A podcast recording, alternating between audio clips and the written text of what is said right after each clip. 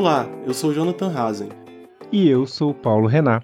Você está ouvindo a audiocartilha Alfabeta Criptografia, um projeto conjunto do Instituto Beta e do grupo de pesquisa CDD que chega a você graças ao apoio do podcast Segurança Legal, parceiros responsáveis pela pós-produção e distribuição deste conteúdo.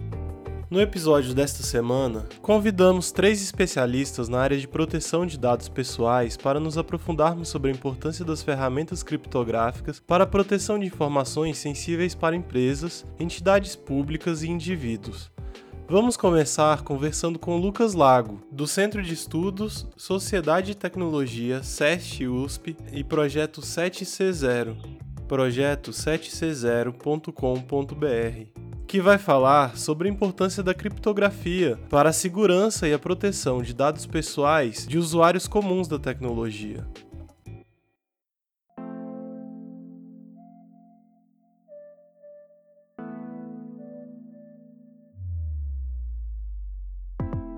A palavra criptografia ou mensagens encriptadas normalmente nos levam a pensar em filmes de espião ou pessoas que estão escondendo algo ilegal. Precisamos esquecer esses clichês. Técnicas criptográficas são a base da infraestrutura de serviços online que a gente possui hoje. E elas são absolutamente necessárias pelo seguinte motivo: cada informação que trafega na internet passa por diversos nós, que são equipamentos que nem sempre estão no nosso controle.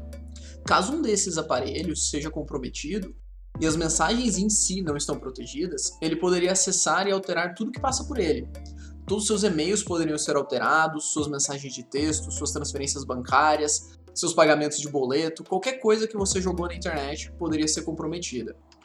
Então é óbvio que qualquer pessoa deveria se preocupar e muito com criptografia.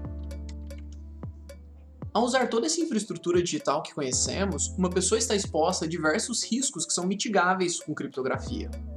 Um deles é a possibilidade de existirem o que chamamos de atores mal intencionados na rede, comprometendo um ou mais nós da comunicação.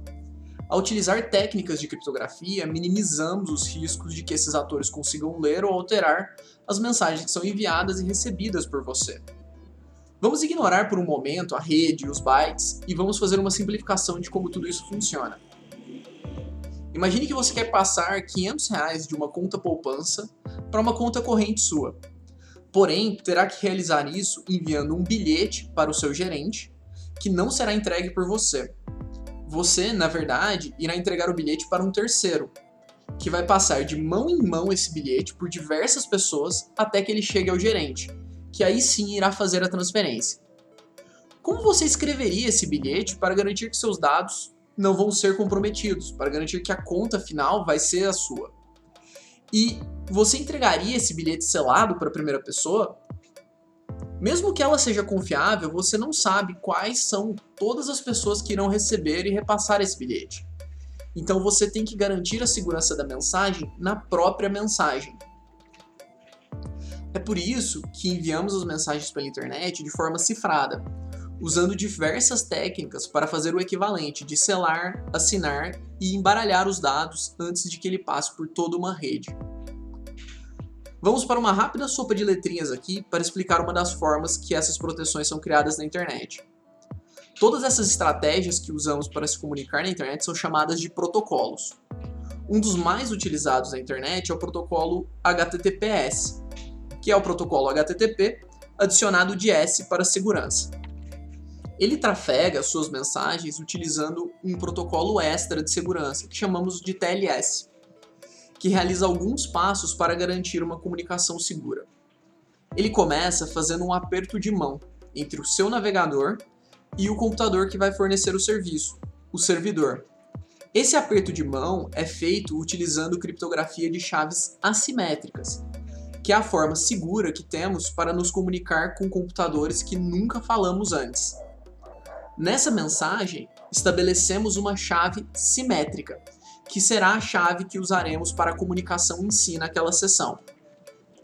Com a chave simétrica em mãos, conseguimos falar de forma eficiente com o servidor, e para garantir que não foram perdidos dados durante essa comunicação, usamos uma outra estratégia para garantir que a mensagem chegou completa do outro lado, fazemos alguns cálculos em cima da mensagem para ter certeza que ela chegou completa. E a chave que foi gerada para essa sessão de comunicação é descartada no final. Isso aumenta a segurança, porque quanto mais utilizarmos a mesma chave para nos comunicar, maior a chance dela ser descoberta. Então, quando navegamos em um site HTTPS, aquele identificado pelo cadeado no, no seu navegador, todos esses processos estão acontecendo para garantir que você tenha uma comunicação segura com o servidor.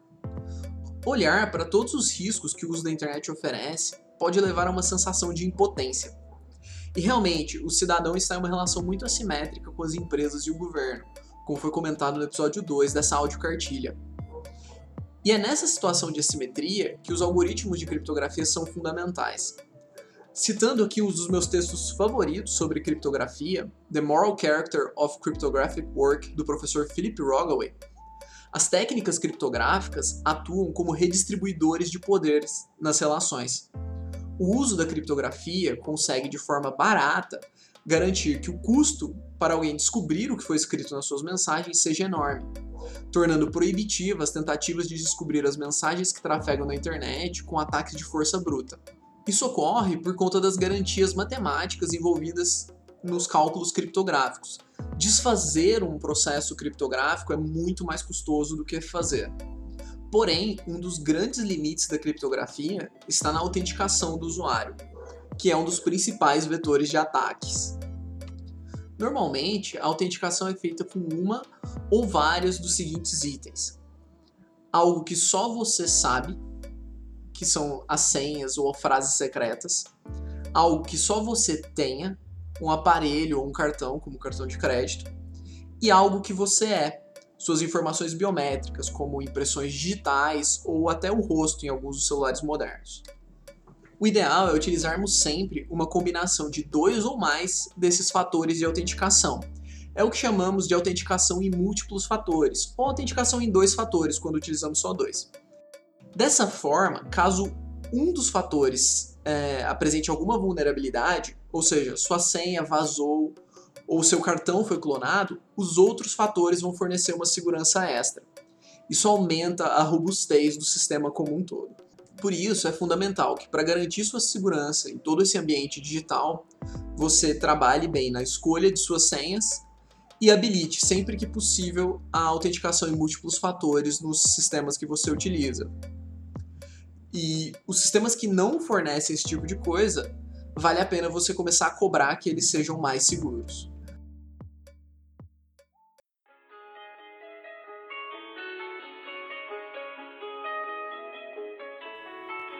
Além de pensar na segurança de informações relativas à sua própria personalidade, agentes públicos, no exercício de suas atribuições, muitas vezes são também responsáveis pela segurança, integridade e confiabilidade de bancos de dados relativos a milhões de cidadãos e cidadãs. Tendo em vista a dimensão dessa responsabilidade e a amplitude dos danos que a má gestão desses bancos de dados pode ocasionar, conversamos também com Danilo Doneda, doutor em Direito Civil, advogado, professor no IDP e membro indicado pela Câmara dos Deputados para o Conselho Nacional de Proteção de Dados e Privacidade. Em primeiro lugar, perguntamos: qual a importância do uso da criptografia por parte de agentes públicos no exercício de suas funções. Criptografia é uma tecnologia que, enfim, eventualmente pode ser indiferente a muitos cargos públicos, né? Mas na medida que alguma atividade ou a própria natureza do cargo público implique em tratar de informações com maior segurança, com maior respeito, implique em custodiar de forma segura informações dos cidadãos, é claro que ele vai ter que estar atento a qualquer é, possibilidade que realize isso, qualquer tecnologia disponível. Hoje em dia a gente sabe que criptografia é quase que uma é um lugar comum, não é bem essa palavra, né? Mas enfim, é, um, é uma constante entre várias perspectivas, várias procedimentos para você tornar seguro isso. Então, dependendo, acho, da função ou, ou da, da, da, atividade que a pessoa exerça, evidentemente que ele, se estiver é, deixando de lado uh, o emprego da criptografia, ele não vai estar tá cumprindo o seu dever. Ainda mais hoje em dia, né? A criptografia é a única tecnologia que é referida muitas vezes até em legislações que assumem um concreto, uma concreta neutralidade. Né? Em algumas situações, a devida compreensão sobre o funcionamento e a importância de ferramentas criptográficas é essencial para o cumprimento das funções de agentes públicos. Novamente, ouvimos Lucas Lago, que dá dois exemplos de como a familiaridade com a criptografia pode ser fundamental para a correta prestação do serviço público. Assim como qualquer outra pessoa, o ocupante de um cargo público tem que ter preocupação com criptografia. Mas em dois casos específicos sua atenção deve ser redobrada. O primeiro caso é quando ele possui acesso a dados de outras pessoas, pois um vazamento desses dados pode ter como origem uma senha mal escolhida ou um desleixo ao não usar autenticação de múltiplos fatores. É necessário que os sistemas governamentais sejam desenvolvidos respeitando os dados do usuário, coletando o mínimo possível e dando acesso somente ao necessário para os servidores do governo. E um outro caso é quando o ocupante de cargo público tem a capacidade de influenciar na adoção de técnicas de segurança nos sistemas do governo ou por outras empresas no país. Nesse caso, é necessário que a pessoa compreenda a criptografia como garantidora dos direitos do cidadão e esteja preparada para defendê-la quando necessário.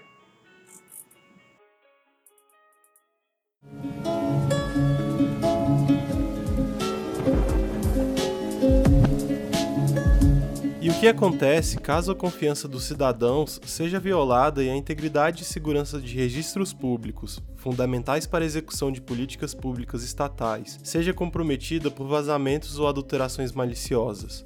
O agente público responsável pode ser chamado a responder por isso? Chamamos Donilo Doneda para responder essas perguntas. Claro, é, você sabe, né?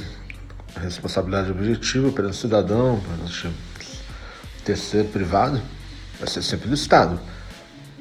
E depois, internamente, você vai ter um processo de, de aferição da, da, da se houve uma culpa específica, é, se houve uma falha na, na, na prestação do, do, funcional de algum servidor, de alguém que possa ser localizado, e essa pessoa pode eventualmente sofrer as consequências disso, inclusive pecuniárias, em, título reparação do Estado. Né? Mas aqui está no caso, né, o vazamento de dados de instituição pública, aí está um tipo do caso que a LGPD proporciona né, um marco regulatório que pode é, da margem que vazamento de dados de instituições públicas possam ser tratados para e passo como vazamentos de privados. Né? Agora, outra pessoa aí entra a falha funcional como qualquer outra ocasião. Lembrando que a LGPD não vai diretamente no, no ponto, né? Apenas para pontuar essa equiparação a que se refere Danilo Doneda, vale destacar que já no artigo 3 a LGPD expressamente direciona sua aplicação não só para pessoas naturais e pessoas jurídicas de direito privado, mas também para pessoas jurídicas de direito público. Alguns aspectos dessa equiparação vai ser bem literal, então, a lei fala em sociedades de economia mista, em empresas públicas que operem atividades econômicas. Nessa medida, elas vão ser submetidas ao mesmíssimo regime jurídico de empresas privadas, mas mesmo quando elas estiverem oferecendo algum serviço público, ou quando a gente estiver falando em tratamento de dados necessário para o cumprimento, por exemplo, das obrigações da lei de acesso à informação, né, executando competências legais ou atribuições de prestação de serviços públicos, ainda assim o Estado fica vinculado às mesma, à mesma lógica uh, de requisitos, restrições e exigências que a LGPD estabelece de maneira geral. Um conjunto de exceções também está listado no artigo 4 em que vai né, é, autorizar a, a, o afastamento das normas de, de tratamento da LGPD para segurança pública, defesa nacional, segurança do Estado e investigação e repressão a infrações penais, mas também nessas hipóteses a LGPD encomenda uma legislação específica que vai ter que prever medidas proporcionais e necessárias e que observem não só o devido processo legal, mas os princípios gerais de proteção e direitos né, dos titulares previstos por ela própria. Então, mesmo onde se remete a uma nova legislação, a LGPD faz essa exigência de que os mesmos direitos sejam observados.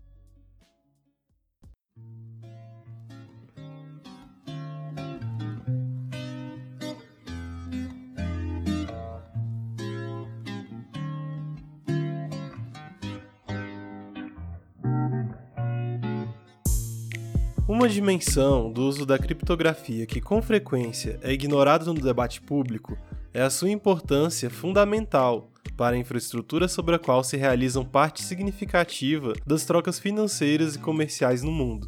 Para explicar como as ferramentas criptográficas ajudam a possibilitar a existência dos mercados digitais, vamos ouvir Raquel Saraiva, presidenta e fundadora do IPREC, Instituto de Pesquisa em Direito e Tecnologia do Recife. Bom, sobre a importância econômica da criptografia, é, a gente tem que entender que os novos modelos de negócio e o desempenho das infraestruturas críticas, como sistemas de fornecimento, distribuição de energia, controle de tráfego aéreo ou o funcionamento da própria internet, necessitam de níveis de segurança bem robustos para funcionar. Ao mesmo tempo, à medida em que mais sites, aplicativos e dispositivos se projetam nos meios digitais, novas dinâmicas econômicas se apresentam e podem oferecer um aumento nos níveis de geração de renda, faturamento e inovação tecnológica. A confiança e a estabilidade desses sistemas são considerados alicerces na economia moderna. Então, a expansão de serviços e produtos baseados em novas tecnologias confirma essa interdependência entre altos padrões de segurança e as relações de consumo. A criptografia desempenha papel indispensável para a confiabilidade desses sistemas, porque contribui para a continuidade é, do, do, crescimento econômico na medida em que torna informações íntegras, autênticas e sigilosas. Né? São as três principais propriedades que a criptografia oferece para a gente. Para essa nova realidade econômica ser possível e sustentável, é fundamental que essas tecnologias de serviços e produtos impeçam vulnerabilidades ou brechas de segurança. Mas isso se reflete na economia para além do uso é, de serviços bancários, né? Porque assim como nessa relação bancária, é, bons níveis de confiança e segurança digital são essenciais às relações nos setores do comércio. É, isso se reflete no desenvolvimento do comércio online, cada vez mais protagonista nas relações de consumo e projeções de inovação tecnológica. Estatísticas apontam que cerca de 14% do total, do total das vendas em varejo em 2019 se deram pela internet. E no Brasil isso representa um terço do total das vendas do comércio online na América Latina. É, Estima-se que, que, serão movimentados mais de 90 bilhões de reais em 2020. E eu acho que a, aqui a gente pode colocar um elemento é, maior que possivelmente não estava nessas previsões para esse ano, que é a pandemia. A pandemia fez a gente é, travar relações principalmente pela internet, porque a nossa presença física passou a ser em, em, em locais de comércio, por exemplo, passou a ser um risco, né, à saúde. Então, essas relações passaram a ser cada vez mais intermediadas pela internet.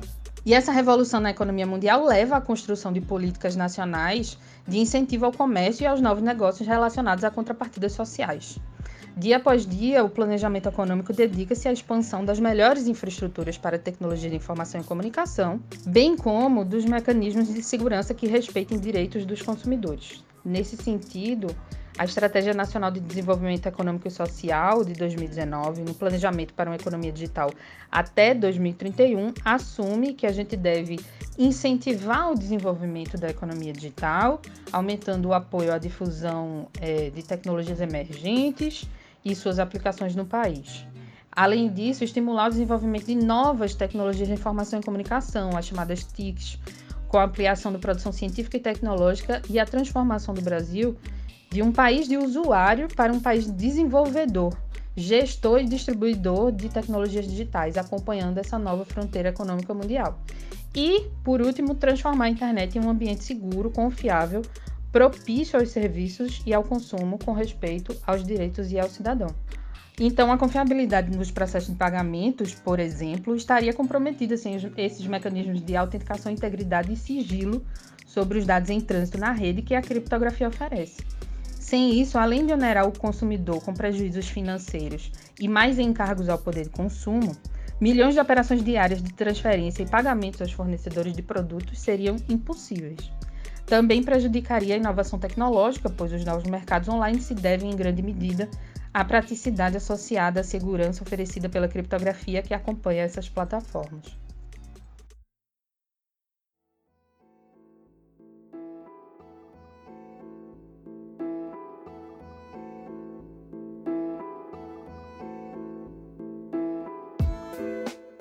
E para finalizar o episódio de hoje, Raquel Saraiva nos lembra de uma área na qual muitos brasileiros têm contato com tecnologias criptográficas cotidianamente, a dos serviços bancários digitais, cuja operação depende da confiança dos consumidores na segurança e integridade dos sistemas de bancos online. Nesse campo econômico, a, a criptografia serve como um canal de confiança para o desenvolvimento das relações bancárias online, por exemplo. O acesso a contas de banco através de dispositivos conectados cresce a cada dia né, entre os brasileiros, porque é uma comodidade oferecida pelas né, transações, pagamentos, depósitos e outras operações que a gente pode fazer através do online banking, que virou um substituto às visitas às agências bancárias. Essa tendência se confirma com a redução dos custos do aparelho celular e do acesso à internet móvel. É, e é, também passou a ser um hábito de consumo dessas, da, das novas gerações, é, que sugere uma tendência de demanda por mais canais de comunicação online com serviços bancários. Se vocês observarem a pesquisa, da te, é, pesquisa de tecnologia bancária de 2019, feita pela Febraban em parceria com a Deloitte, a cada 10 operações bancárias feitas pelos brasileiros, 6 são por meios digitais e 40% de todas as operações são feitas via dispositivos móveis.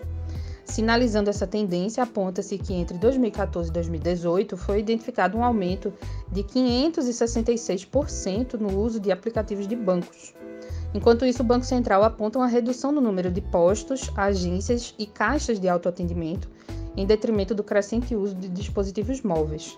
Esse cenário sugere que os padrões de segurança, especialmente protocolos de criptografia, devem acompanhar a reconfiguração do nosso relacionamento com esses serviços e isso se torna ainda mais nítido em serviços financeiros pautados unicamente em plataformas digitais, que são as chamadas fintechs.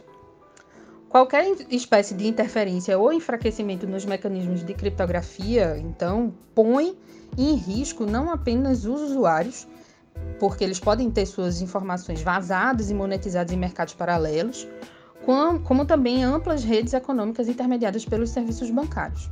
E isso vai impactar em concessões de crédito, empréstimos consignados, contas correntes ou serviços de poupança, além de dar margem para o aumento no número de clonagens de cartões e fraudes financeiras.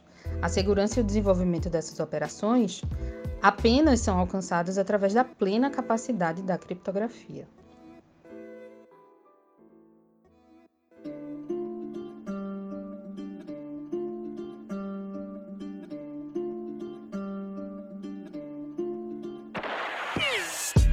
O Instituto Beta é uma organização sem fins lucrativos sediada em Brasília. Temos uma missão dupla: de um lado, democratizar o acesso à internet promovendo respeito aos direitos humanos nos diversos usos da tecnologia, e de outro, intensificar a democracia no Brasil, defendendo o ambiente digital como mais um espaço público importante para a política.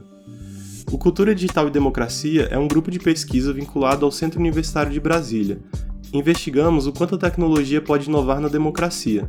Temos duas linhas de pesquisa. Primeiro, raça e espaço público, voltado para as novas questões sociais e seu crescente peso político. E segundo, a cartografia da cultura digital, mapeando quaisquer elementos tecnológicos que afetem o jogo democrático.